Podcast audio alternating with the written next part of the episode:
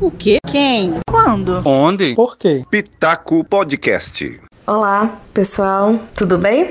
Eu tô gravando atrasado o Pitaco dessa semana, peço desculpas a vocês pelo atraso, mas muitas coisas aconteceram nesses últimos dias. E aí eu fui mudando de tema para poder fazer o podcast várias vezes, porque a realidade vai se impondo ao planejamento feito.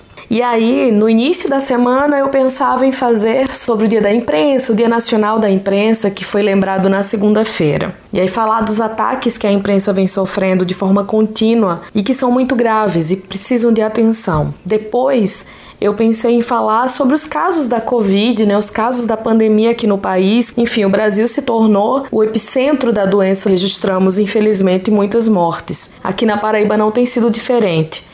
E por isso, pelo aumento dos casos, as medidas de isolamento social se tornaram mais rígidas aqui no estado, sobretudo na região metropolitana. Eu moro em João Pessoa. As medidas se tornaram efetivamente mais rígidas, com barreiras sanitárias, com as autoridades é, mandando as pessoas que estão saindo sem necessidade voltarem para casa. Não tem por que a pessoa tá saindo para correr, tá saindo para fazer exercício físico, tá saindo simplesmente para andar. Não tem necessidade nenhuma tudo isso. Mas aí tem um outro assunto que vem tomando conta das manchetes, das mídias sociais no mundo inteiro, que é o racismo. Só que eu não quero falar com vocês, eu não quero dar o pitaco sobre o George Floyd, que infelizmente foi morto por policiais nos Estados Unidos, numa abordagem totalmente violenta. Enfim, os policiais foram demitidos, o policial especificamente que estava ajoelhado em cima dele foi preso e vai ser responsabilizado pelo seu assassinato. Mas isso porque teve uma repercussão muito grande. Se a repercussão não tivesse sido grande em todo o mundo, se as manifestações não fossem imensas, não teria sido dessa forma. E isso me faz pensar em como é o Brasil. Como o Brasil encara essas situações? Como o racismo se mostra aqui no Brasil? Embora seja crime, é muito difícil chegar numa delegacia e denunciar o crime de racismo porque muitas vezes ele acontece de forma velada. Muitas vezes ele acontece de uma forma que faz com que a vítima passe por histérica quando denuncia ou quando reage de forma violenta na hora que está sofrendo racismo. Eu usei a palavra violenta, mas é quando chega no limite sabe? Porque tem os olhares, tem o desprezo, e aí a pessoa sofre com isso por tanto tempo que chega um limite. Esse limite que foi ultrapassado é o que culmina com essas manifestações que vem acontecendo nos Estados Unidos, que vem acontecendo em Paris, que vem acontecendo em toda a França, na verdade, no Reino Unido, porque o racismo está presente em todos esses lugares. Negros foram escravizados e foram maltratados, objetificados, estuprados em todos esses lugares. Mas eu quero falar um pouco para vocês sobre o Brasil, sobre o Brasil diante de toda essa situação. É uma situação difícil e o Brasil vem passando, além da pandemia, além de ser o novo epicentro, ainda temos que lidar com situações muito complicadas de racismo e de morte também. Na semana passada, foi João Pedro, de apenas 14 anos, sendo morto pela polícia no Rio de Janeiro. Durante uma operação policial, os agentes invadiram a casa onde João Pedro brincava com os primos. Não havia bandido na casa, nenhum bandido tinha tentado fugir entrando na casa, mas o imóvel foi metralhado, João Pedro foi morto. O corpo dele foi levado e a família só teve acesso ao corpo no dia seguinte. Mas aí eu quero falar de algo mais perto da gente e que tem a ver com a pandemia também, que tem me deixado muito mal. Eu quero falar sobre Miguel. Miguel tinha 5 anos de idade. E eu digo que Miguel tinha porque Miguel não está mais entre nós. Miguel é filho de Mirtes Renata. Mirtes Renata trabalha na casa de uma família de classe média alta, que tem um apartamento em Recife, num bairro de classe média alta, numa torre. E Mirtes não foi liberada do trabalho durante a pandemia. Só que Miguel está sem aula. E aí ele ficava longe da mãe e sentia falta dela. E Mirtes resolveu levá-lo para o trabalho, para passar o dia lá na casa da patroa enquanto ela trabalhava. Isso na última terça-feira, dia 2 de junho. E Mirtes cuidava dos filhos dos patrões. Então, qual seria o problema, já que a patroa autorizou que ela fosse para lá junto com Miguel?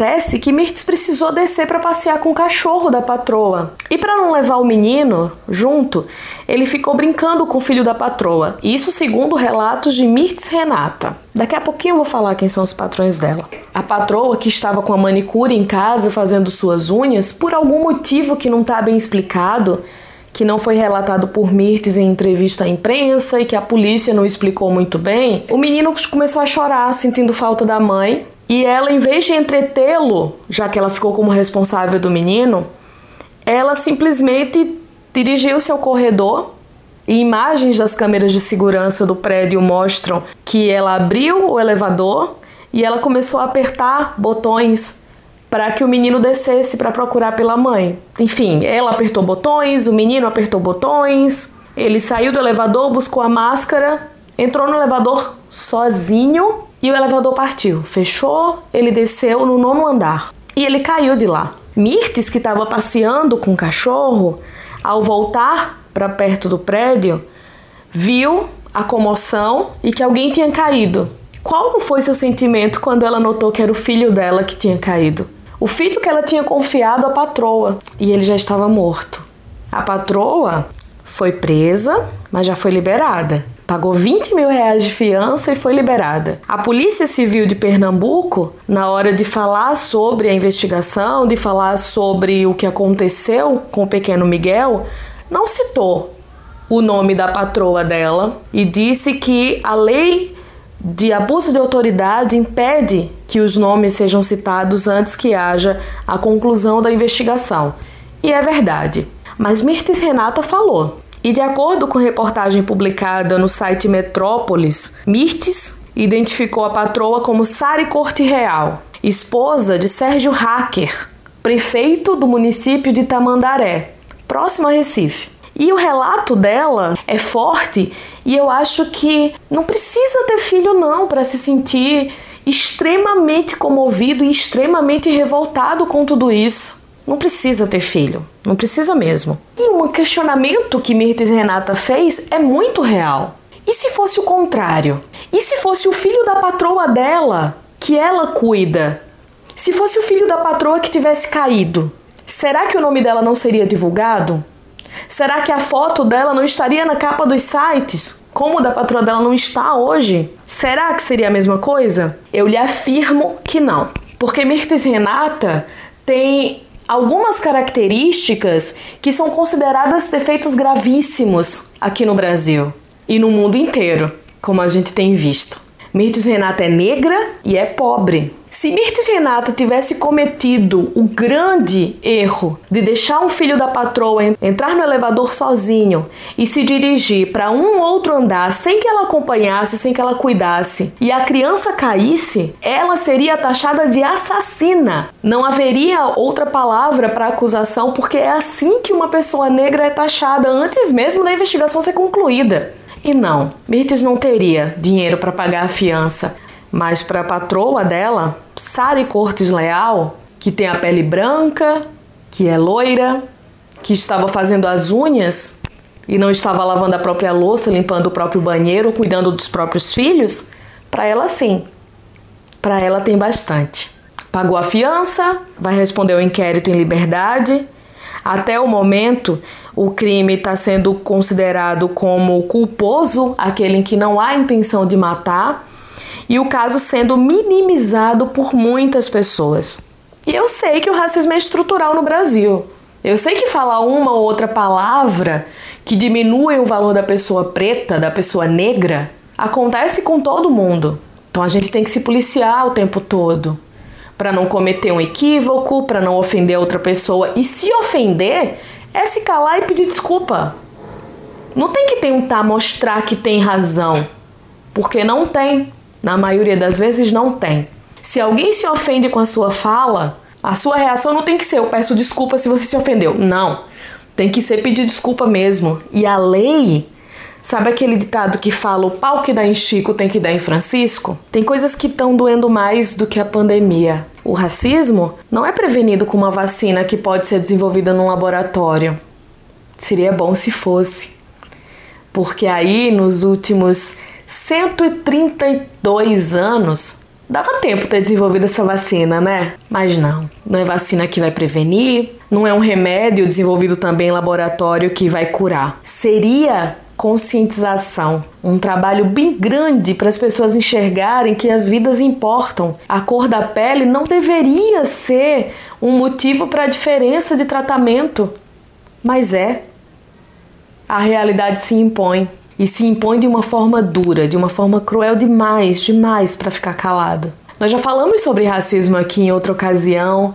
Nós falamos sobre a herança maldita que a escravidão deixou no Brasil. Nós falamos sobre os ex-donos de escravos que foram indenizados pelo Estado brasileiro, enquanto as pessoas que eram objetificadas foram jogadas à margem, à própria sorte, sem emprego, sem educação, sem alimento, sem estrutura, sem nada. E aí aparece sempre uma pessoa ou outra para questionar por que a maioria das pessoas pobres é preta. A maioria das pessoas no presídio é preta. Por que precisa ter cota racial nas faculdades? Muita gente dizendo que não precisa. E aí isso me lembra uma outra coisa, um movimento que surgiu no Twitter de pessoas aproveitando o tempo livre durante a quarentena para investigar os casos de pessoas de pele clara, de gente branca, loira do olho azul, entrando em universidades públicas por cotas. Sim, cotas!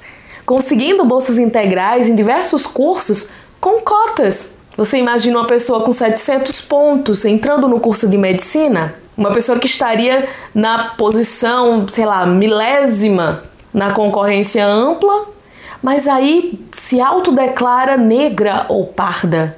E no Brasil vale a autodeclaração porque o Brasil é um país miscigenado. Tudo isso é só um desabafo, um raciocínio, uma reflexão. Eu vou ficando por aqui e eu espero que no próximo Pitaco o tema seja mais leve, o clima seja mais leve, mas eu não sei se vai ser não.